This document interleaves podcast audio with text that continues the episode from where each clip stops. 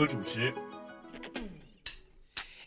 大家好，我是今天的主播。今天请到的嘉宾来头可不小。从辩证的角度来说，这件事情应该是这样子的。可是事实显然是如此啊！这里有最激烈的辩论。这件事情每个人都有关系吧？我觉得你这样说太片面了。我可不是这样认为的。我觉得不，你这是在偷换概念。这件事情的本质应该是这样的。这里有最热的时事话题。中新网又爆出新闻了，微博上都转疯了。哎，你有关注吗？搜罗最热最争议的话题，碰撞最激烈的讨论火花，谈你所想，谈你所思，这里就是校园三人谈。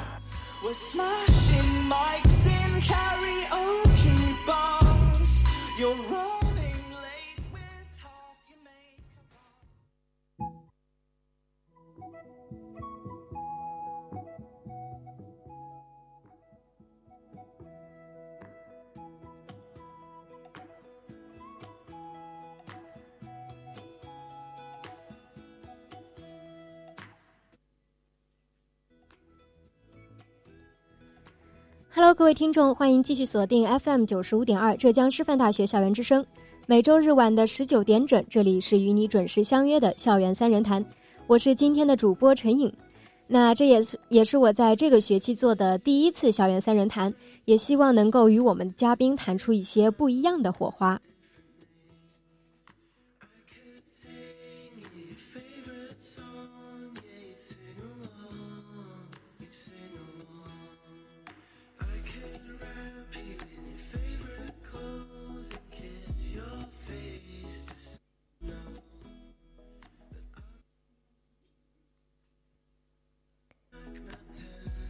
那首先呢，我们还是要来关注一下我们这一期三人谈的主题。最近呢，“慈善”这个词啊，已经是频频的出现在我们大众的视线里，各行各界对慈善都有着一些不同的看法。就在前不久，《中华人民共和国慈善法》草案第一次提请审议，已经是引起了大家的关注和争议。那么这一部慈善法的内容到底有什么独特之处呢？这部法律的正式颁布又会对我们的大学生产生什么样的影响呢？我们现在新时代的大学生慈善的现状又是怎么样的？那我们大学生慈善究竟该如何健康前行？这些问题呀，就让我们一起走进今天的校园三人谈来一探究竟吧。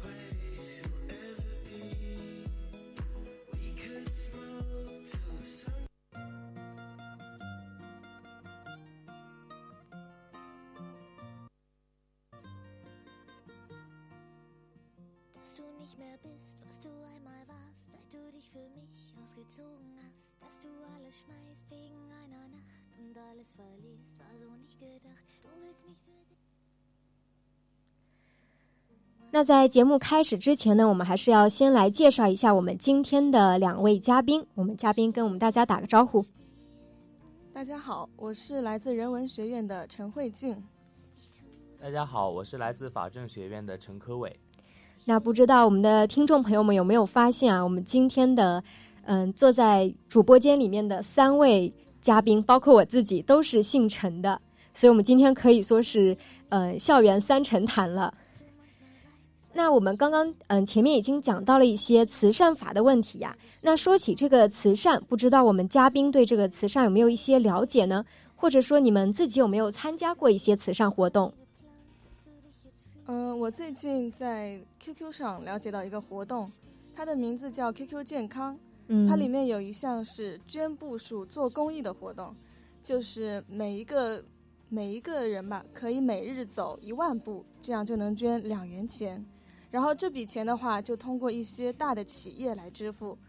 这笔钱会用来为山区的孩子们配置教室或者一些新的教学设备。我觉得这是一项非常好的公益活动。那我们男嘉宾有一些什么自己参加过的活动吗？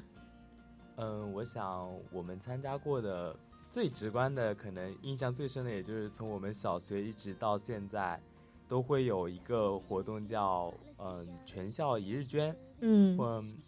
我记得在小学的时候好像是捐一块以上，就是直接捐钱是吗？对，然后到初中、高中，貌似也是延续这样的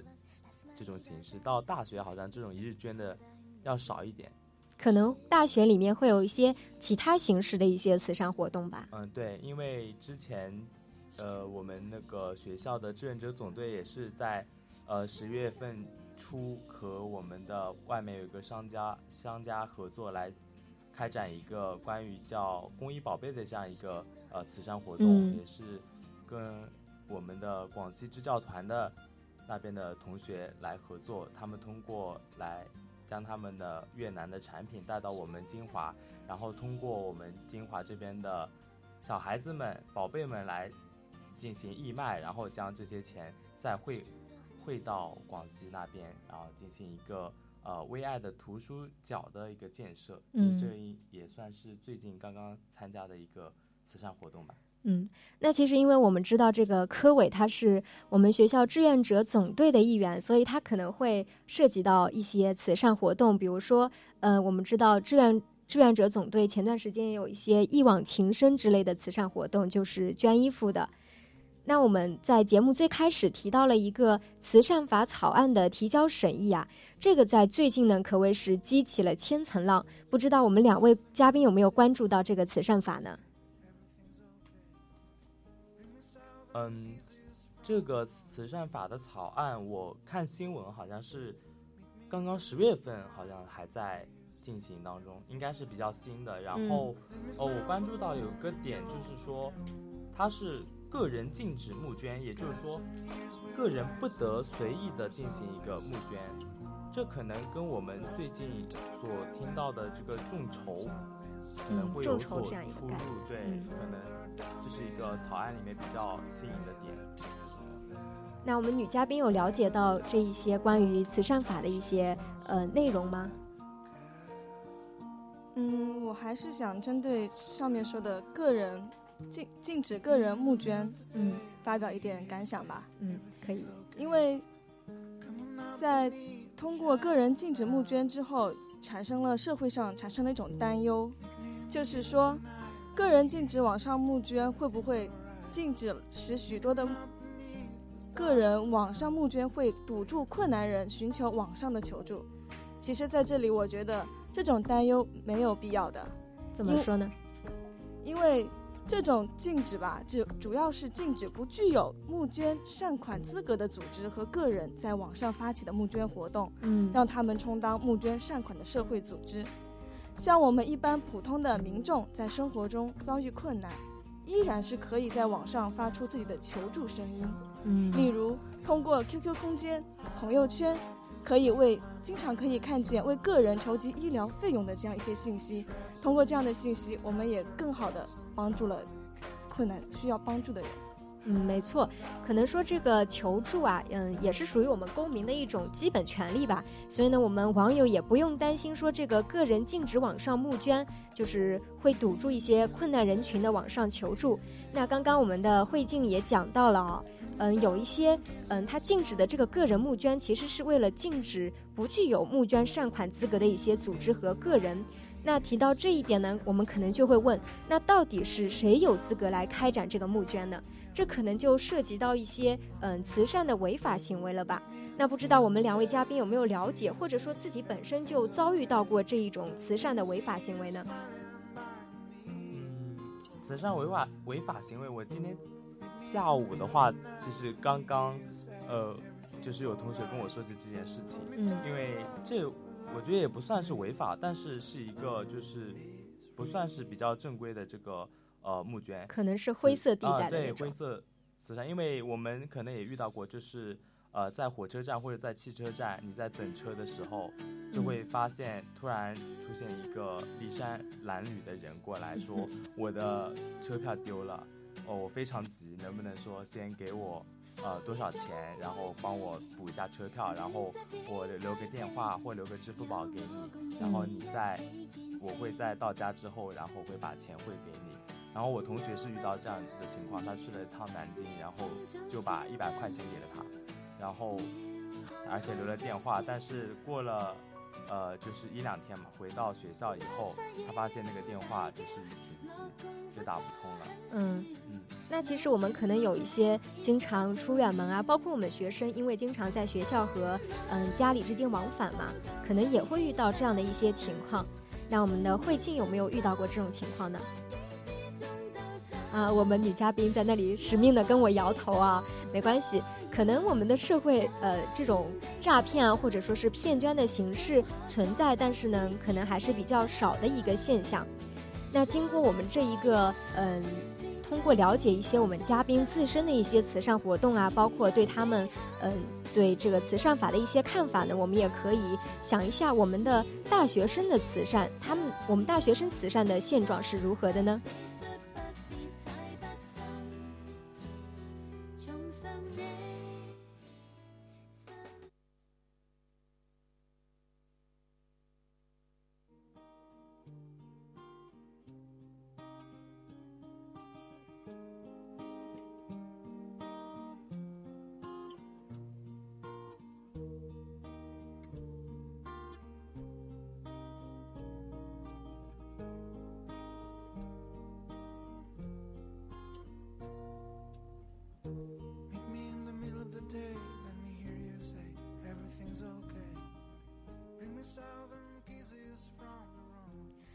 那其实我们两位嘉宾开始的时候，就是我们的上一环节也提到了自己参加过的一些慈善活动，所以说慈善对我们来讲，可能说并不是一个非常遥不可及的话题。我们每个人都有可能成为这个慈善的受助者，或者说是捐助者。那我们嘉宾，嗯，认为相比社会上的一些慈善活动啊，或者说是一些政府的慈善活动，我们的大学生慈善有一些什么样的优势呢？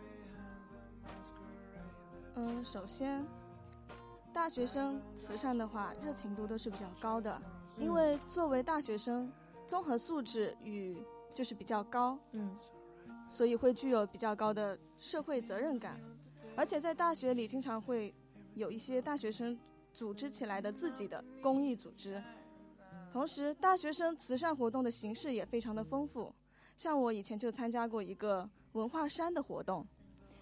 这个活文化衫的活动。啊，这个活动的话，就是由组织者购买一批 T 恤，白色的，然后发给各个班级，由他们进行设计绘画，最后将这样一批文化衫，再通过义卖的形式卖到，卖给想要这件衣服的人。嗯，同时集齐了一些资金。我觉得这样一个活动，调动了同学们参与慈善的热情。同时，也可以使这样的慈善活动非常的有趣，参与度非常的高。所以，我们这个慧静讲到的，可能就是，嗯，不仅我们大学生这个热情度比较高，然后可能因为大学生的想法和创意会比较的多样化。是的，形式会非常的丰富。嗯，所以他刚刚提到的这个文化衫活动，也是属于我们大学生形式的这样一种啊。那我们。呃，有没有接触过，或者说是听说过一些嗯更有创意的一些大学生慈善活动呢？呃，我想先说说我们校内的吧，可能因为是自己是啊志愿者总队的，那那么其实我们呃刚才主主持人也有讲到，说是一个一往情深，也讲到一个爱心义卖，其实我们爱心义卖这个形式也是很丰富多彩的。就我记得是在我大一的时候，就我们。总队也有一个爱心义卖，是在人民广场，金华人民广场，是同周末服务广场一起结合起来的。通过我们学生这边来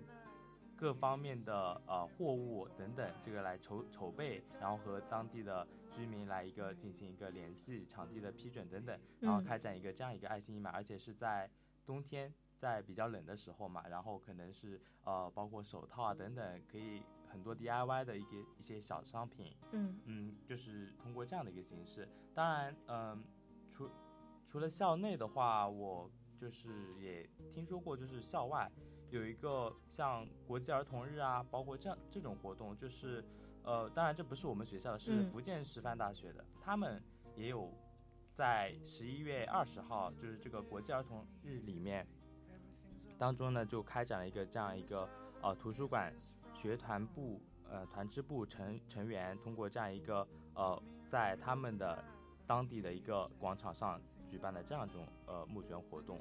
但我觉得无论是在校内还是校外，这种形式的话都是比较丰富多彩，因为大学生的脑洞比较大嘛，嗯对，大家的想法都会比较呃，视野比较开阔，可能就是想法比较多。对，没错。那通过我们嘉宾了解的一些，或者说他们自己经历过的一些慈善活动啊，我们也可以看出我们大学生慈善所具备的一些优势。那我们大学生慈善呢，确实是有很大的一些发挥空间，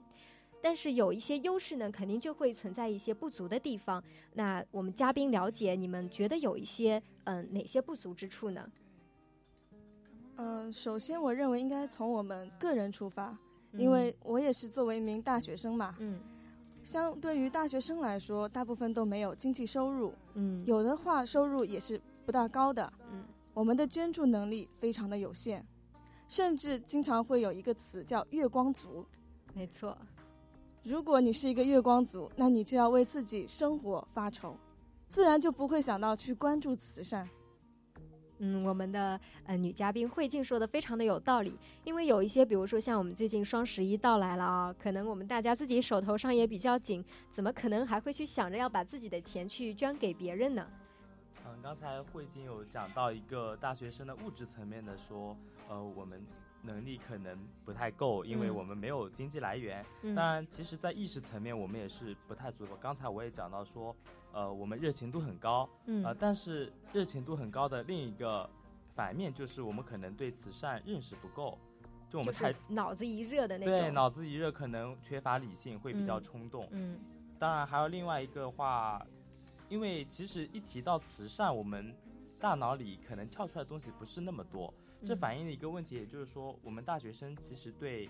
这个慈善事业对他的关注度不是那么高，嗯，包括对他的认识也是不太的深入，嗯，而且的话，我刚才也讲到，我们可能遇到那种呃车站里那种有求助的，我们可能马上就帮助他们了，没有去进行分辨，也就缺乏一一定的经验，嗯，可能这是我们个人方面还不够成熟，但是其实。嗯，社会方面我觉得也是不太多存在一些问题，是吗？对，因为我们刚刚说我们不太认识，呃，不太有经验，不太什么认识度不太够，因为是社会没有给我们足够的渠道去给我们去认识嘛。就比如说，呃，比如说在学校里面，因为我自己是总队的，可能我对这方面还多一点了解。那可能像，嗯，会进的，对，会会进，包括我们的主持人，可能就是知道的会更加少一点。而且我们现在常常说是道德缺失嘛，一个滑坡，可能大家看看惯了那些什么郭美美炫富事件等等这种，可能会有一个对慈善会抱有一种，应该是算是消极的这样一个态度，嗯，有可能是社会带给我们这样一个不足了，就可能是因为社会的诚信度比较低，就经常会出现一些嗯伪穷人或者说是伪受害者的这样一个现象。那我们刚刚这个呃男嘉宾柯伟已经是从个人角度升华到了社会因素这一方面。那刚刚柯伟讲的也非常的有道理，因为我们社会还是比较复杂的，所以说呢，社会的复杂性就会造成一些假慈善的事件。那面对这个假慈善的活动，嗯，也不能说直接说是假慈善啊，就是面对一些不知真假的一些慈善活动，我们的两位嘉宾他对他的第一印象是相信还是怀疑呢？我还是持相信态度，嗯，因为世界还是美好的。对，因为女生还是比较感性嘛。嗯，呃，有一这样一句话，相信大家都听过：“勿以恶小而为之，勿以善小而不为。”嗯，其实慈善就是在帮助别人。我认为，我们如果被欺骗一次，并不会损失太多；但是如果那些真正贫困、需要我们帮助的地区失去了慈善，他们可能就失去了希望。嗯。没有错，嗯，那我可能跟静慧不太一样，我我持有的态度可能是比较怀疑的，因为，嗯，虽然我自己是深信这个慈善是非常美好的一件事情，但是看到看到了社会这种很多嗯不好的现象，我可能会受到影响，包括男可能跟男女生的这个性别可能有一点差差别 啊，因为我觉得男生可能会更加理性一点，或者或者怎么样，就是。嗯，不太相信，看到这件事情肯定是比较怀疑度比较高。嗯，那确实，呃，我们女嘉宾说的也非常的有道理，就是说你可能捐助的只是你自己力量的一小部分，但是可能对别人来说就已经是嗯非常有用、非常有意义的一件事情了。所以说，可能有的时候我们明明知道它也许是假的，但是我们还是会去做。但是当然，我们男嘉宾的这个怀疑态度呢，嗯，也是非常的理性的啊。而且我觉得必要的怀疑也也可能促进一些慈善会变得更加的透明啊、真实。可能说，嗯，我们社会的怀疑带给他们的压力，让他们去进一步的公开透明。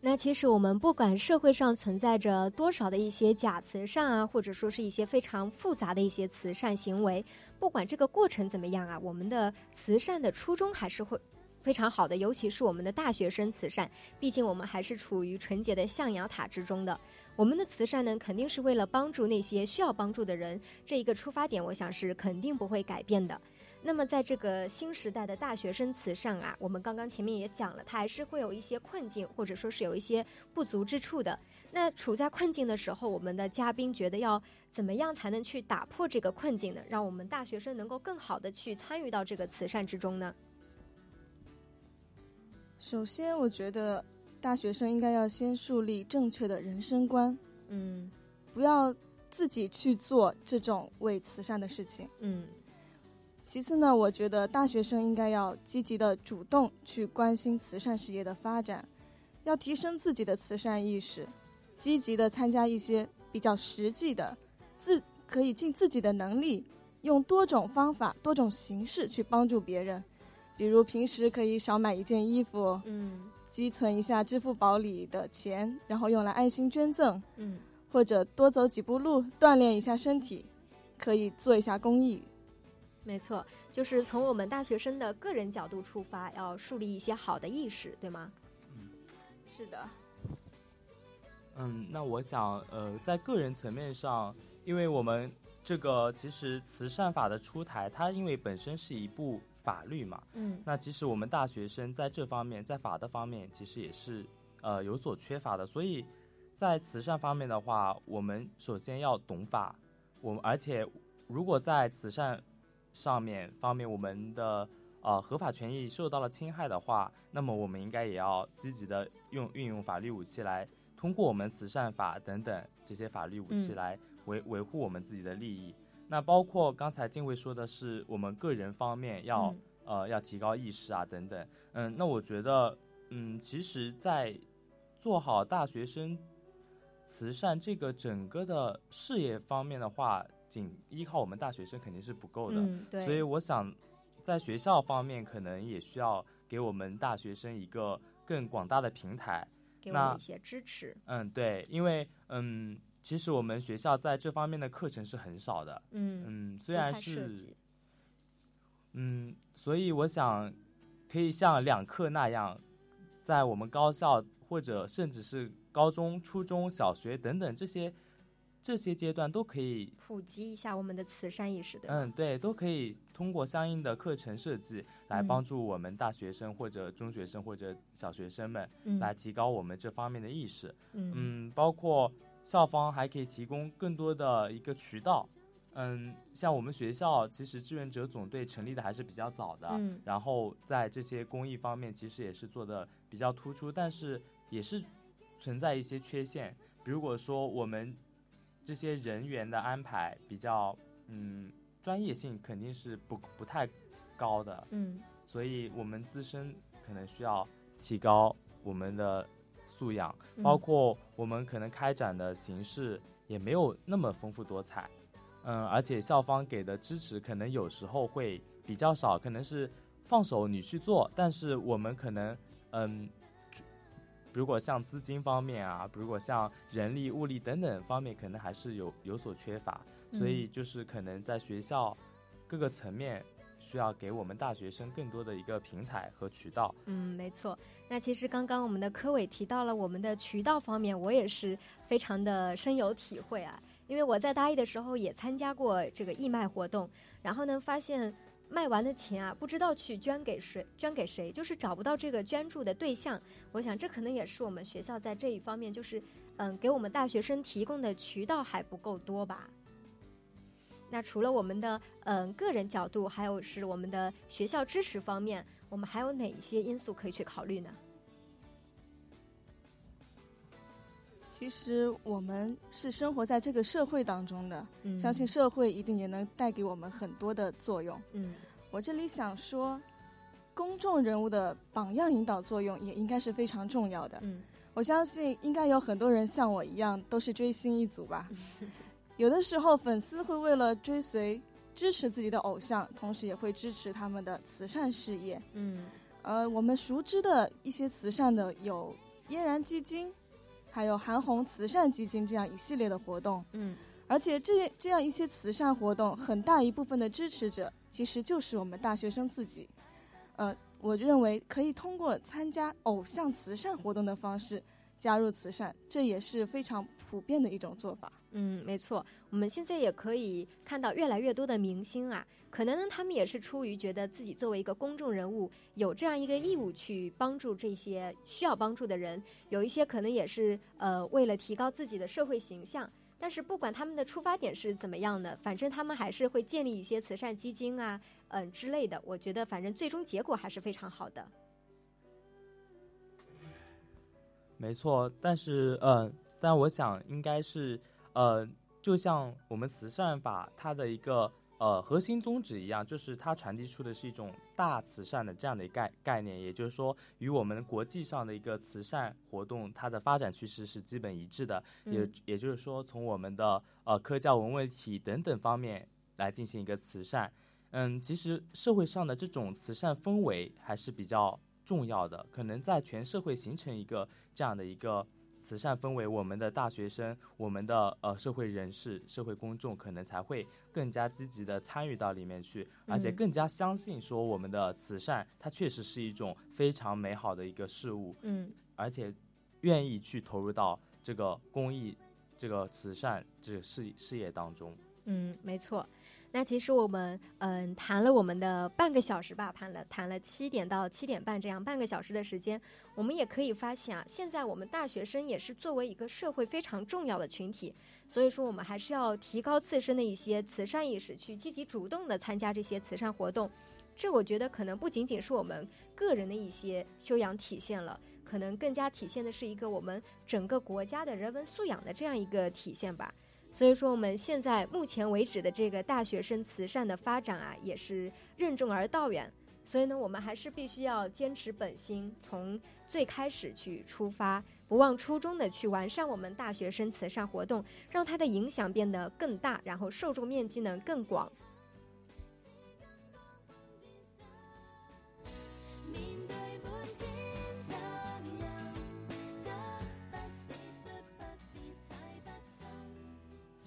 好了，那我们今天的校园三人谈呢，到这里就要结束了。那我们的两位嘉宾再跟大家说声再见吧。再见，拜拜。好的，我们下期再见，拜拜。